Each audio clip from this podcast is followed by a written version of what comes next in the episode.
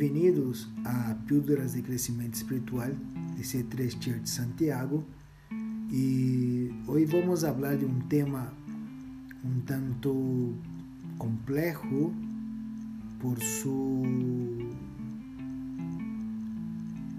por su, por su delicadeza, se pode dizer assim. Espero, espero e desejo que sirva de de ajuda para aqueles que se sentem perdidos, confundidos e olvidados. Quero falar sobre perdão. E não poderia começar sem ler um versículo que por si solo aclara muitos pontos. Está em Efésios capítulo 4, versículo 31 e 32. Abandonem toda amargura, ira, enojo, gritos e calúnias e toda forma de malícia. Mas bem, Sejam bondadosos, compassivos uns com outros e perdonem-se mutuamente, assim como Deus los perdonou a ustedes em Cristo. Las personas en general se aferram a los males que les han hecho, los pratican e se excusam culpando estos males por los fracasos que le han ocasionado e frequentemente envenenam suas vidas com a amargura que continuamente circula em seu coração e em sua mente. Nos convierte em almas pequenas, acusadoras, em lugar de hacerlo los grandes seres generosos que han sido chamados a ser. Prejudicam a todos em seu entorno, herindo aqueles a quem deveriam proteger por ejemplo, esposa, esposo, hijos, hijas, hermanas, hermanos, amigas, amigos. El estado puede ser gigante. Así que la clave para el perdón son sencillas pero também são custosas, devido a nosso próprio orgulho e autocompaixão. Como quando alguém nos hiere e sentimos dolor.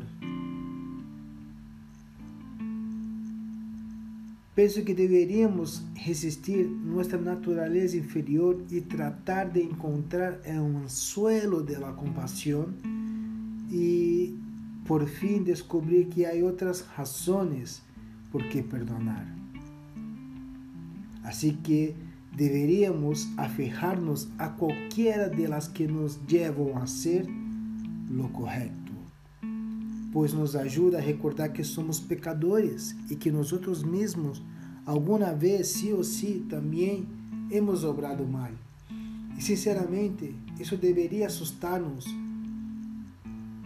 porque se miramos el hecho de que Dios mismo no perdonará a aquellos que no perdonan a los demás, ¿me explico? E também está o exemplo negativo de aqueles que han hecho de la amargura a obra maestra de sua vida. São eles o que queremos ser, pequenos e em conflito com a vida, em conflito com Deus, anclados em el passado e apartados do Espírito Santo, desprovidos de uma perspectiva de vida, de uma esperança? Não lo creio. Então, perdonamos, despedimos os males que nos han hecho e deixamos que a gente salga de las jaulitas em las que le pusimos por um tempo mientras disfrutamos nossos sentimentos de superioridad moral. Mira, debemos entregar las emociones de lo malo a Dios y rehusarnos retomarlas. Debemos nos callar y jamás volver a mencionar este asunto Haciendo del perdão, assim como el amor, uma questão de atitude. E em Colossenses capítulo 3, versículo 3, para terminar, habla assim: De modo que se tolerem uns a outros e se perdonem se, se algum tem queja contra outro, assim como o Senhor les perdonou, perdonem também vocês. Ou seja, estamos não está falando de uma questão de sentir e qualquer outra coisa, está falando de uma atitude, de decidir, de praticar, de viver. Oro para que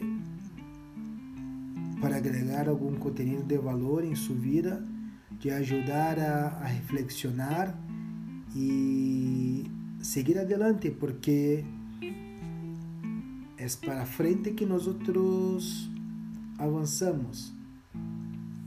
Deus te bendiga.